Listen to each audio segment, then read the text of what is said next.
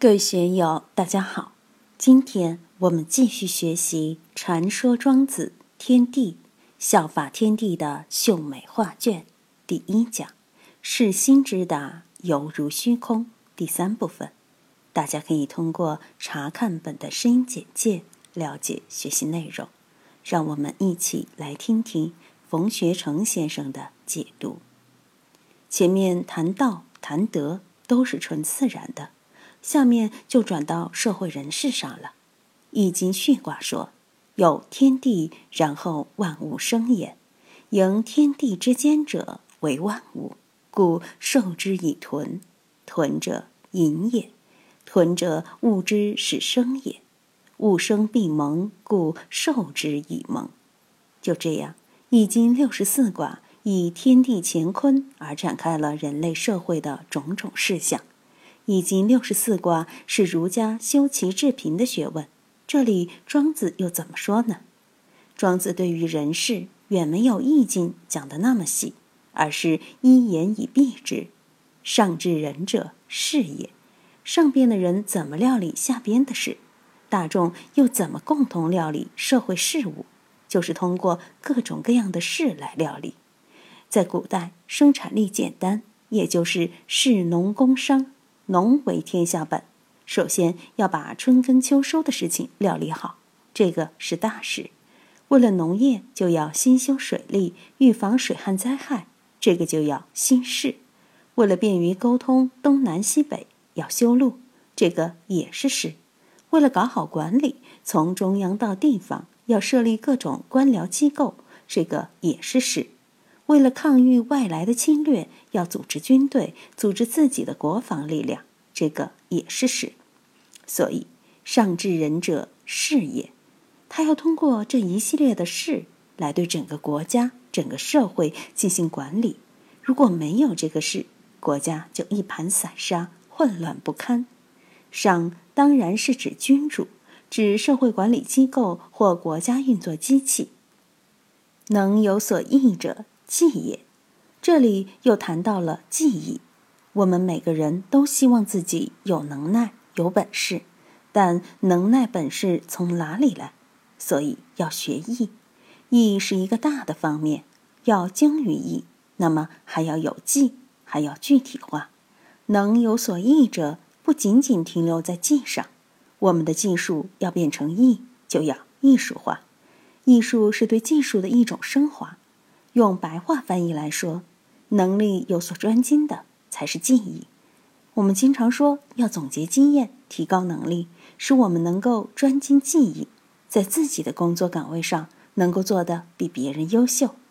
所以，我们说能有所艺者，技也。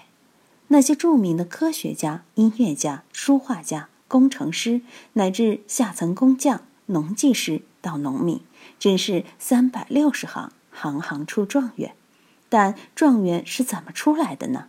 哪个不经过一番心血，经过千锤百炼，否则能够使自己的技能优秀出来吗？古代社会不像现在，通过关系、后门，通过媒体的包装运作就弄上去了。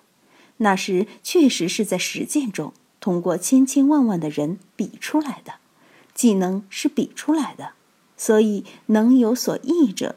技也，技兼于事，事兼于义，义兼于德，德兼于道，道兼于天。从这里看，技是我们生存的根本，做事的根本，修道的根本。本光法师告诫我们：多德不如少德，少德不如现德。我们天天谈玄说妙说道，说的再好，你什么事都不会做，那只是个废人而已，没有用的。所以禅宗说：“高高山顶立，深深海底行。深深海底行，就是要我们既坚于世，要有生存的技能，即使在最原始、最艰难的地方，也能够生存，能够优秀，能够把事情办好。是又秉承于哪里呢？它是为了义这个目标，既服从于世，世又服从于义，义又服从于德，德又服从于道。”道就起于天了，这里一层一层把我们这个感觉向上提，从最低的一层技能层层向上，最后直通天道。所以在庄子笔下，我们可以看到有些很卑微的人，甚至有些残疾人，五官不全、五脏不优的人。他们看着卑微残疾，但他们是道人，能上通于天。这些人很了不起。英国的霍金青年时就患上了那个生不如死的疾病，除了眼球和一个指头能动外，全身瘫痪。但他却成为爱因斯坦之后最杰出的科学家，这会给我们什么启示呢？故曰：“古之续天下者，无欲而天下足，无为而万物化，渊静而百姓定。”古之续天下，注意这个“续”不是治，而是养，也就是古人养天下。这里的“古”是指古代的君主圣人。他们怎样料理天下呢？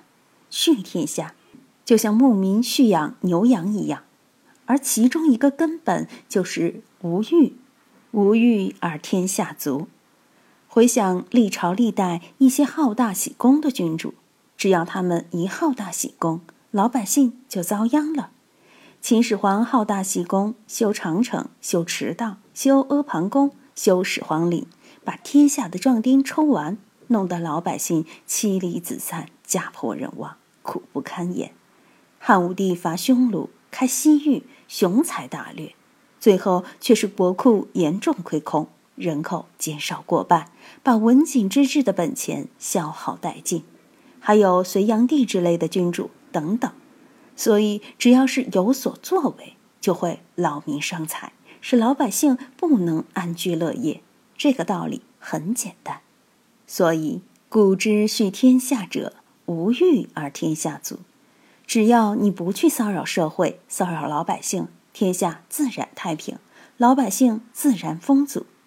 汉初文帝时代，坚决实施无为而治的大政方针，与民休息，绝不扰民，严禁官府的种种有为，终于取得了文景之治的丰硕成果。在改革开放的时候。解散了人民公社，包产到户，粮食亩产一下就由三五百斤提高到了近千斤。为什么呢？就是前面说的不要扰民。中国农民几千年来都实行日出而作、日落而息的自给自足的小农经济，在生产力、科学发展水平还不相应的情况下，搞合作化、公社化，把农民组织起来搞军事化管理。你想？广大农村老百姓的日子怎么过？总是想吃社会主义的大锅饭，大家都不想干事情，整个国家、整个社会就成为一潭死水。所以，无为而治，无欲而天下足，的确是这个样子啊。一有欲，那就不足了。如果你有一百万，就想要买房子；如果想在成都浣花溪旁买套别墅，那你就买不起了。有些房子你有一千万也买不到。我有一位朋友的房子，环境优雅，口岸绝佳，全屋木装修，近千平方米，你就是有两千万也未必能买下来。那还是二零零六年时的房价，放到现在就更是天价了。如果你贪心，想把青城山的千年银杏树、千年楠木树搬回来绿化宅子。那你就是有一个亿、几十个亿也不行，你能把青城山搬到这儿来吗？可能吗？弄不好还会进监狱。但是你无欲不去贪，整个青城山、整个峨眉山都是你的，最多花几十块的门票钱。所以我们要学会无欲自足。当你有需求冲动的时候，当这个冲动不可遏制的时候，你就会想方设法去达到这个目标。这样就会劳神费力，非常辛苦。如果你不想，你不贪，那多太平。如果我今天想去竞选成都市长，打了这个妄想，就是拿十个亿去成都撒，我也竞选不上成都市长。如果我不起这个念头，不打这个妄想，连居委会主任都不想去当，天天在这里喝茶，多舒服呢。所以，当一个人有欲的时候，就处处不满足。会给自己带来很多麻烦。当自己无欲的时候，就没有遗憾，很容易满足。我没有追求，当然也就没有失落感。所以无欲而天下足。如果全社会的老百姓都无欲，就天下富足了吗？并不是说大家都不干活了，一颗米都不生产，也没有人挨饿；大家都不生病了，所有的药店关门，医药也用不完；大家都不去购物，社会也不用生产了；大家都不打妄想了，社会也就没有那么多是非了。不是这种说法。无欲而天下足，这是一个崇高的理念，这是紫禁城思考的问题。作为我们个人来说，能够做到无欲而一心足吗？